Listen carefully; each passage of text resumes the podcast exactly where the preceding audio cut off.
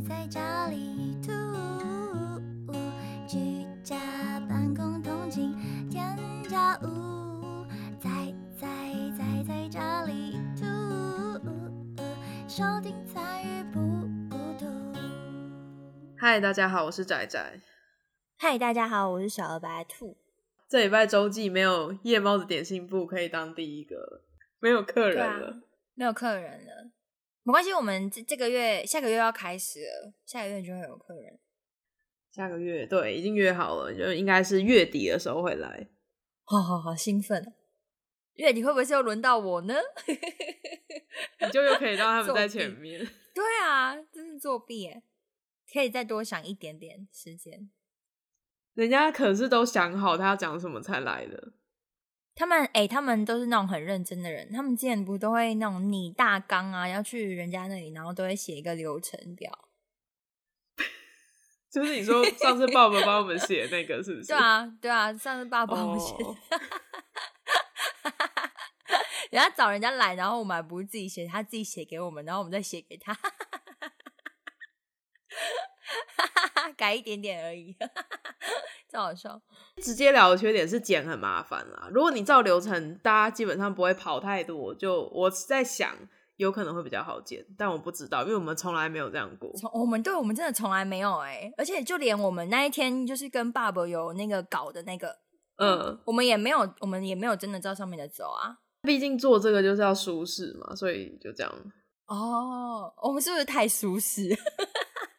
某方面 对，可能吧。那希望听的人也觉得很舒适就好了。好，反正你他们喜欢就好，有有人听嘛，有人听，至少这个礼拜我先，呃，我要讲，我上个礼拜啊，跟我老公去参加他朋友小孩的婚礼，是在云林。哎、我跟你说，我是都市俗。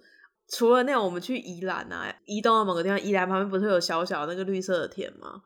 我在云林，我第一次看到这么大田呢、我们都说抖起松，哎、你真的是完美的就是诠释了都市俗，哎，我以前看过最大片的水稻田是中研院里面的实验水稻田，靠，哎、那很大。然后，然后跟我们同车的人就解释给我听说，因为现在是秋天刚过，所以水稻收割之后，它就会种玉米。他们在收割水稻中间的时间就会种玉米，然后这样他们等到下一期播种之前，那个田就没有空着。毕竟我不是都市俗，我从小就是常常回去南部，我也是屏东人，所以我常常看到那些农作物，跟闻到农村的味道。你知道，就是你你是去那边那个味道不一样，对不对？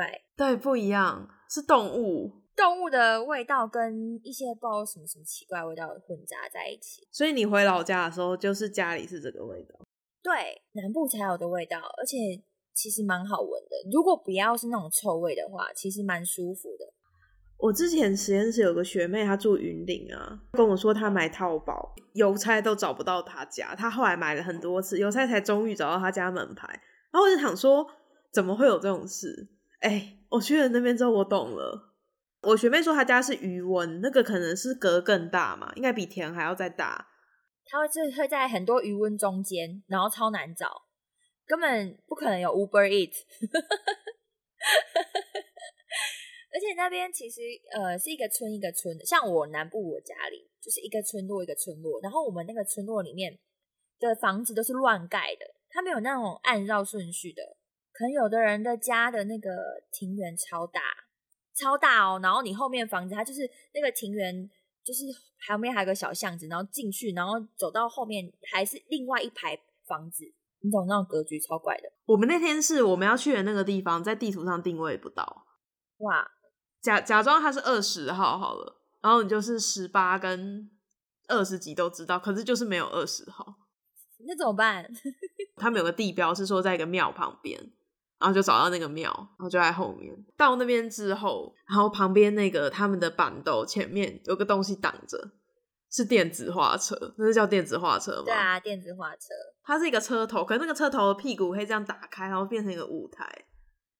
哎，我第一次看到，你这是都市俗哎、你看过很多次吗？我看过很多次啊，那种就是人家办那种生日，有些老人办生日啊，然后或是那种请流水席一定要有那种车子啊，哎、那个很厉害。我幻想的是一台小卡车，然后钢管是立在那个车上，对对对对对可以打开那个变形金刚，那个超强哎、对啊，那超大。那还有分，就是那是最大的，然后还有中的，比较小一点，也是类似像那样，然后可以站大概几个人在上面。那一种是可以站一排人，就是全部家长都可以站上去那种。对，而且它那个荧幕就是它还有双荧幕哎，就是上下那个超厉害，唱歌的，很酷。我第一次看到，我真的很很怂。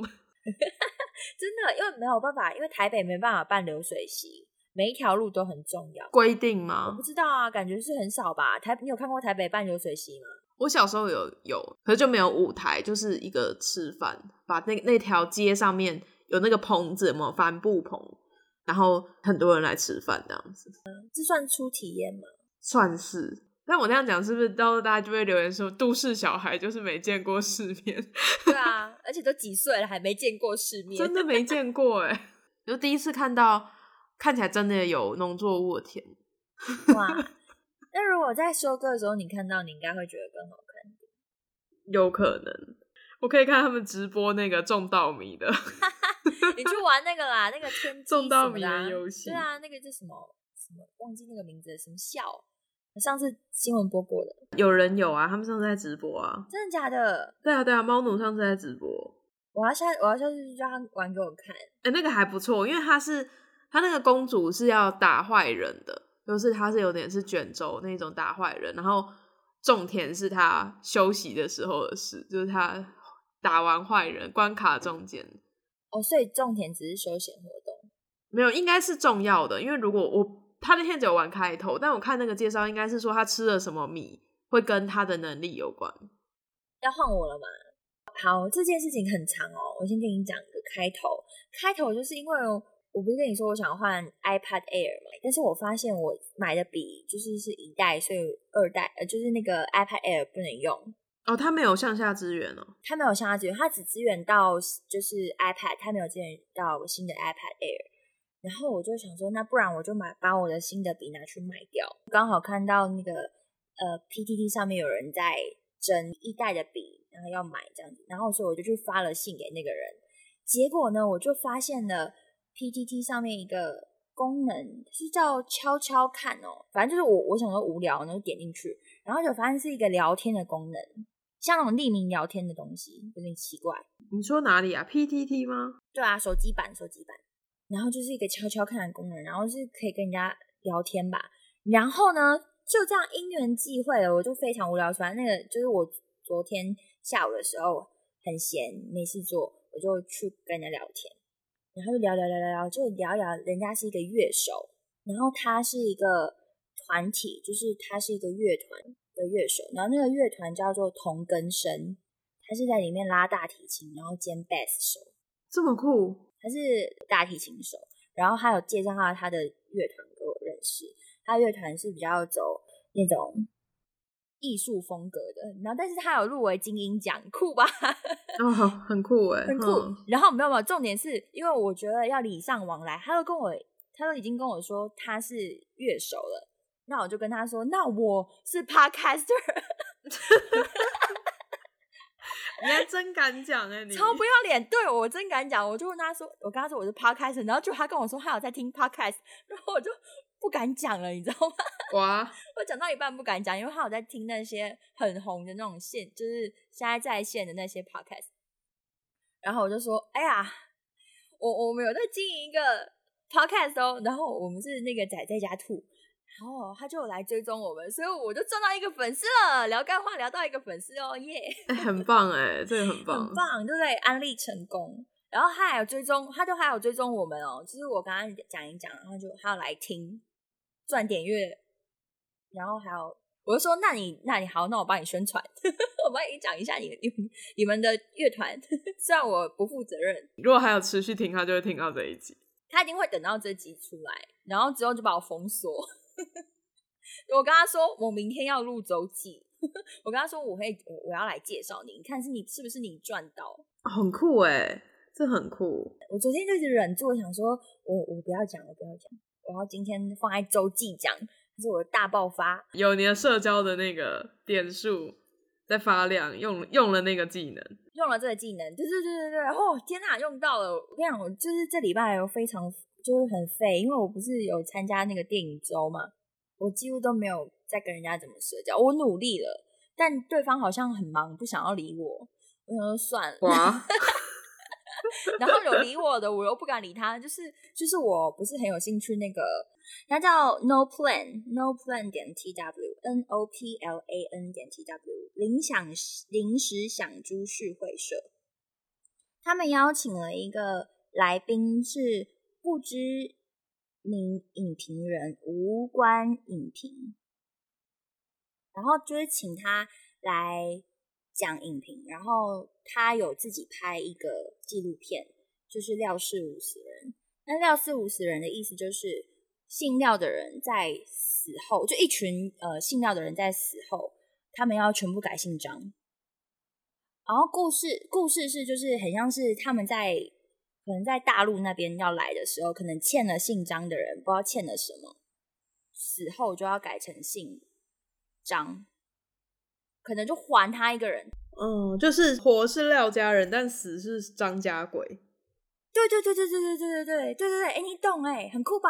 我当时候听的时候就觉得，哎呀，这个故事有趣了，我想知道在干嘛。所以当他们说在说在讨论这部纪录片的时候，我就是一直在听说，哎哎，那有没有上？有没有上？有没有能够可以看到？可是好像没有。他只有在他们自己就是村里面的庙口，然后播，然后他有访问他们一些那九十岁的老阿伯，然后说那个老阿伯就是姓廖，然后以后就是要去姓张的那个人，他就九十几岁，他就坐在第一个，他说他要第一个看，很可爱吧？这个是无止境的吗？好像是哎，而且呃，可是有一些是就退停了，就没有继续改成姓张的。如果年轻人没有这个习俗的话。有些他好，他会问说，呃，你是单料还是双料？他会这样问人家。然后双料代表就是你死后会姓张的那一个卦。然后他可能就是他们那个族谱里面，他会去翻族谱，他有去翻族谱，然后说那个那个人是可能就是可以翻出那个人是你哪一代的。然后他会跟他说我是什么辈分这样子，很酷吧？是不是很酷？我就问他们说，跟他们说，哎，我好想看这个纪录片。然后他们就说他们要。问问看大家意见，然后要去开一个那个包场，然后我就这时候我就开始岔赛，我想说，哎呀哎呀，我是不是激励到人家？结果你没有要去看，我怎么可能去？我怎么可能用我的身份去？我那么俗辣，我就是俗辣啊！我怎么可能？我我虽然很想看啊，但是我想说，会不会之后有试出在 YouTube 或是什么之类的可以看？好，希望他们包场顺利。如果包场顺利，我就匿名。在台北的话，有机会我就匿名去。我自己的节目跟那个仔仔在家兔这几集都是跟女性有关的东西嘛。然后其实我有一个东西没有讲，然后我就想说，我把它放在周记里面讲，跟你分享。做女力电影之前，其实我本来的提议是说跟女权有关，但是跟女权有关有很多都是可能跟性情啊之类比较相关的嘛。我有看过两部我觉得蛮特别的电影。一个是今年金马的片，叫做《晋升海鸥》，然后另外一部叫做《六十九岁》。这两部都是在讲说老年人被性侵，都是韩国片。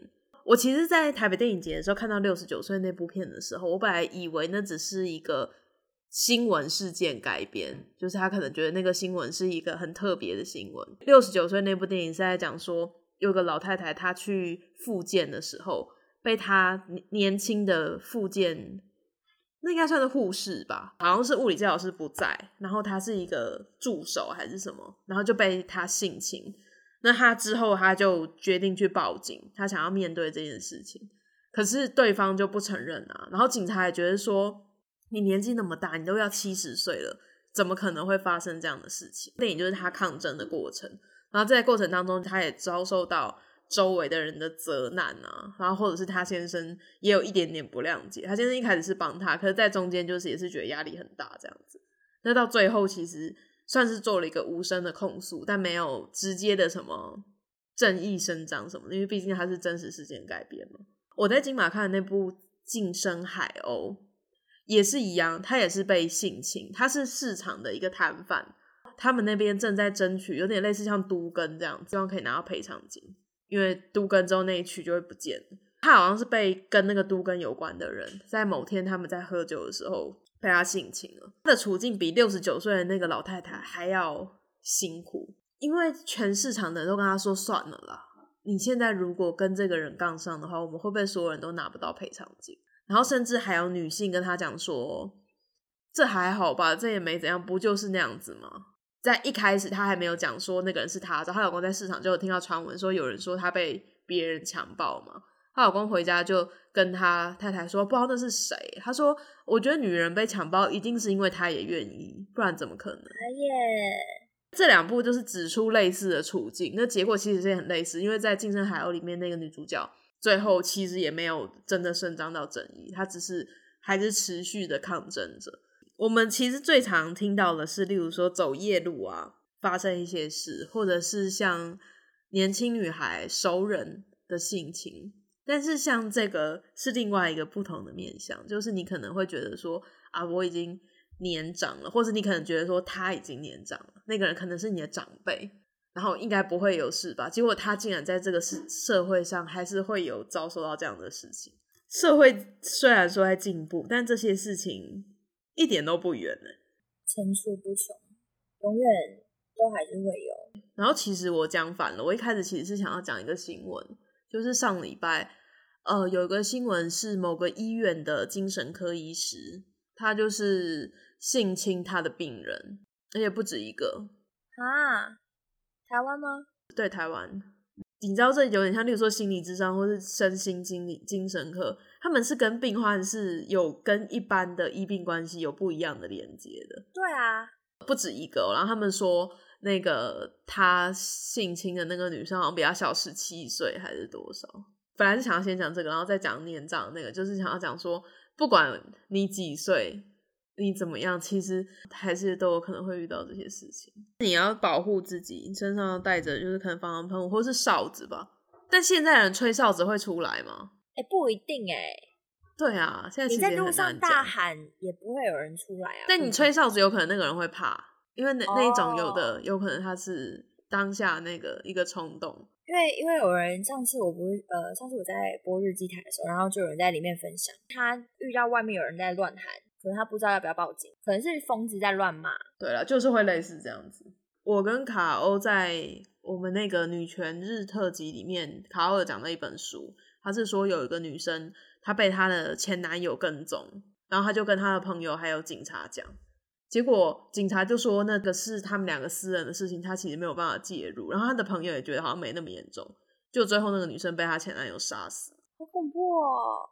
的确，你你也有可能是碰到疯子，或是你可能会这样陷入危险，但也有可能是你让一个人错失了他得救的机会，所以这个好难哦，很难呢，我没有办法，没有解，没有解啊，不知道。像我今天，我们我跟我老公开车回来，然后我就忘记是为什么，就突然想，我就问他说，如果路上有人的车看起来有问题，然后他在闪闪黄灯，然后要你停下来帮他，你会停下来帮他？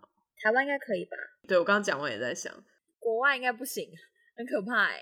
国外说不定是那个啊，熄灯之后的。对啊，对啊，对啊，对啊。我刚刚就在想，因为听太多了。可是说不定真那个人真的需要帮忙呢。如果真的有人停在那里，然后没有人救他，他就永远会在那里哎。还有一种状况是，以前中国不是有那种骗人家小孩的嘛？我不知道是不是真的啦。可我看到那个叙述，我觉得很符合人性。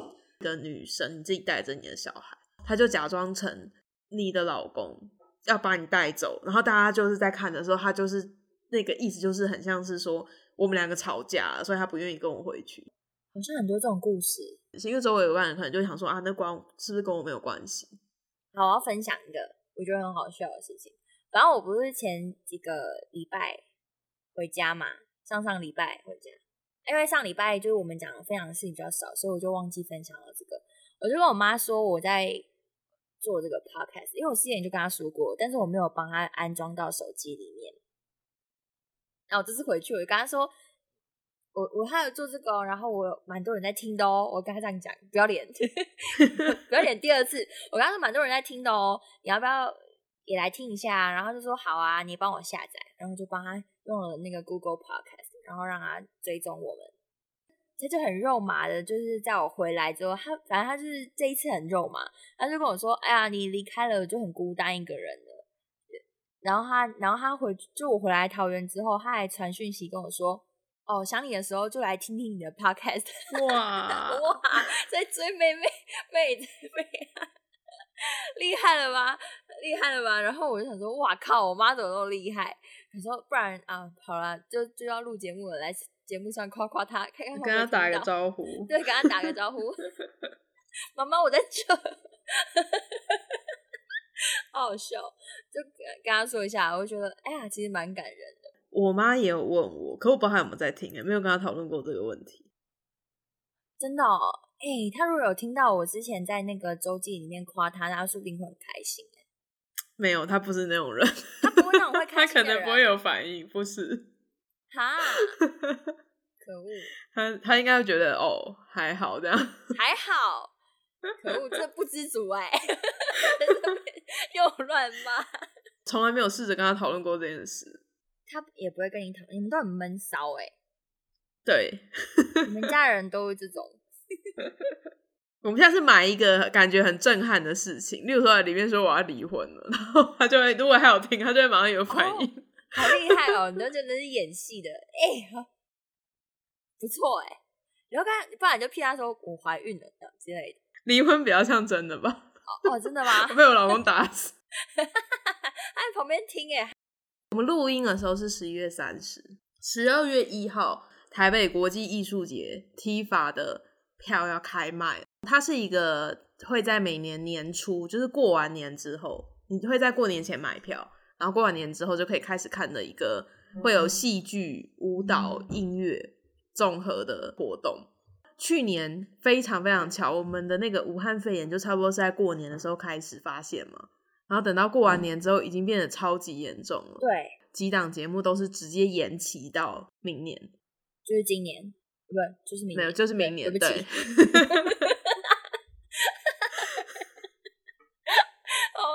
笑不对，对，明年我就在排那个要看什么节目的时候，就觉得很感慨，就是哇，你看我们那个从那个病毒发现到现在，已经过了一年了。就最近比较有什么起色啊？就是大家都在说，哎呀，有疫苗什么的，但离实际真的会大家可以打到疫苗啊，或是那个状况到底怎么样？明朗其实也没有到真的那么近，这只是一个安慰剂，给你一个小小的目标在前面，你会觉得啊，好像比较路没有那么远嘛。对对对对对对对，就像你知道回家的路，你就会觉得回家的路比较近。在就是完全不知道疫苗什么时候出来的时候，我们就会觉得到底什么时候才会好，什么时候才会好。呃，十二月一号他会先卖台湾的场次，因为它都是国，它是国际嘛，所以会有台湾跟国外的节目。然后国外的节目会在明年的二月一号。确定没问题之后才会开始卖票，很负责任哎。剧场就是一个公共场所嘛，就是在大家会在那边。那如果疫情一起来，就是真的非常的容易就死掉。像百老汇现在是不是根本也还没有开？还没啊，美国那么可怕，根本就不行，好不好？而且他们现在又在 K 笑，不是感恩节又圣诞节，为什么都在疫情之下，大家还是啊？因为他们是自由的国度。要回家吃吃那个圣诞餐，感恩节要吃烤鸡。然后像那个太阳马戏团啊，彻底的死掉了，完全死了，债务有九亿，哇，就是要申请破产，解雇了很多很多人，应该大概是他们总员工的百分之九十五吧。嗯，我是五个人是吗？一百个人，他不是一百个人，对，一百个人剩五个人。对啊，我数学还是还是不错啊。有一个艺术杂志上面写说，他们想要借着进军中国，然后想要拯救他们的票房，可是不知道不知道会怎么样。不是都说一生要看一次太阳马戏吗？但我看过了，我这生看过了，只是没看过，觉得哇，我只有看过那个 DVD。哦，我跟你说，现场完全不一样，因为那是三 D 的，他们的那个感觉是 会啦。我希望他们可以会活下改叫月亮马戏团，因为他们太阳马戏团信用破产了嘛，所以就是再去申请一个月亮马戏团。嗯，你说假装成别人，然后其实是重组那个公司 啊？对啊，类似，应该可以吧？换不同的人头就可以了。因为他的问题是，他的盈利模式有百分之九十五就是要靠票房，然后他百分之十给员工，其他都是在弄新节目嘛，他们很厉害，真的很厉害，真的很厉害。也有可能就被他们的人就被中国买走了。全部的人都被买走，对啊，说不定。然后开始学中文。哎，也不用学啊，不用讲话，他们只要跳舞就好。中国那边他有一个剧场是投资他，然后让他在某个地方驻场，就是那个秀就是在那边。就只有在那里。对，但是不知道他们之后那个整个马戏团会不会再重新开始这样。太阳希望可以再升起，就是在中国升起，然后我们两个不能去。我们两个不能去，应该不会吧？匿名可以吗？应该不会吧？说不定我们节目到时候就没啦，收起来就当做什么都没发生过。前几天还在听一个节目，他本来就是啊，不是，就是我是听百灵果，他说他本来以为金融海啸那那个时候就是最可怕的了。对啊，没想谁知道，谁知道就来一个武汉肺炎，对吧？对啊，就有人说什么我们度过那个前所未有的浩劫啊，还有对，结果呢，这个浩劫度过了吗？说不定就已经哎，嗯 好地狱哦。还好还好在这里，我觉得还好。对，我们在台湾其实算很幸运。既然你讲到剧场，那我应该要讲到剧场，但但还我还没去看，我要去看那个、啊《我们与恶的距离》的。哦，你说故事工厂呢？我最近近期都没有去看那个、啊、舞台剧啊，还没有进剧场。自从上次去看了那个，哭的那个，对啊，就再也没去。我很犹豫要不要买《饮食男女》。哦，嗯，他那时候在小场馆演的时候，我不去。现在国家戏剧院不确定要不要去。哦，因为跟小人那个感觉又不一样了。对啊，去试吗？不会。我以前会，我以前会觉得说，哎呦，就是反正现在有那么多剧，我总得去试试看嘛。然后我试了几次之后，你被困在剧场里，然后那个戏很难看的时候，你再你就再也不会想要试。而且你还不能睡着，你也睡不着。戏票跟电影票比起来，戏票的价钱比较高嘛，你就想说我这个我都可以看很多场电影，我还在那边哇，你那个一场可以看好几场的金马影展，对啊，金马影展才一百九，对，希望我们明天那个踢法抢票顺利，这样我们怎么跟得到？我们这些用重办的怎么跟？因为今年小厅很少，它两厅院有分成两个厅嘛，一个是国家戏剧院，然后另外一个是实验剧场，然后音乐厅那边国家音乐厅它有一个小的演奏厅。如果是在小厅里面实验剧场卖票，那个就真的很容易就卖完了。可是，在国家戏剧院，我觉得要秒杀不容易，除非你很在意你的位置，就是我了。你很在意你的位置，有时候抢到最后就会快要抢不到，因为你会一直失败。对对你，你就喜欢嗯那几个位置而已。我要自行选位，所以你之前买那个金马影展也是，就是一定要坐到那个位置。非常强的，就是会第一场买的那那个我不会选位，那个会电脑选位，然后到后面就会开始自行选位。我是不太 care 了，就我跟别人坐在一起，我不 care，我一个人去看，就是一点都 OK，随便旁边坐谁都没关系。但是真的做那个吃爆米花，真是狂吃，真的没在开玩笑。他在很很悲伤的地方，他也在吃，你确定他是他顺便就是一边在吃一边在哭啊？屁嘞！他吃的津津有味，好不好？哇，算了，我不想要骂他。哼至少不是划手机啦，划手机比较讨厌。滑手机你不会跟他讲，滑手机我会跟他讲、欸，我会讲啊，我会讲，对啊，吃东西你没有办法管他，因为他其实严格来说他是可以吃。他可以吃。然后你说他吃很大声，这好像也有点失礼嘛。可是滑手机是完全可以讲。我们今天的兔，我们今天的兔仔周记就到这里。呃，希望你们会喜欢。嘿嘿，如果你们喜欢的话，记得到 Apple Podcast 给我们五颗星，或者是到 First Story 上面给我们五颗星，并且留言留言给我们，我们有机会就会念到我。嗯，感谢你们的收听，我是仔仔，我是小鹅白兔，我们下次见。下次见，拜拜。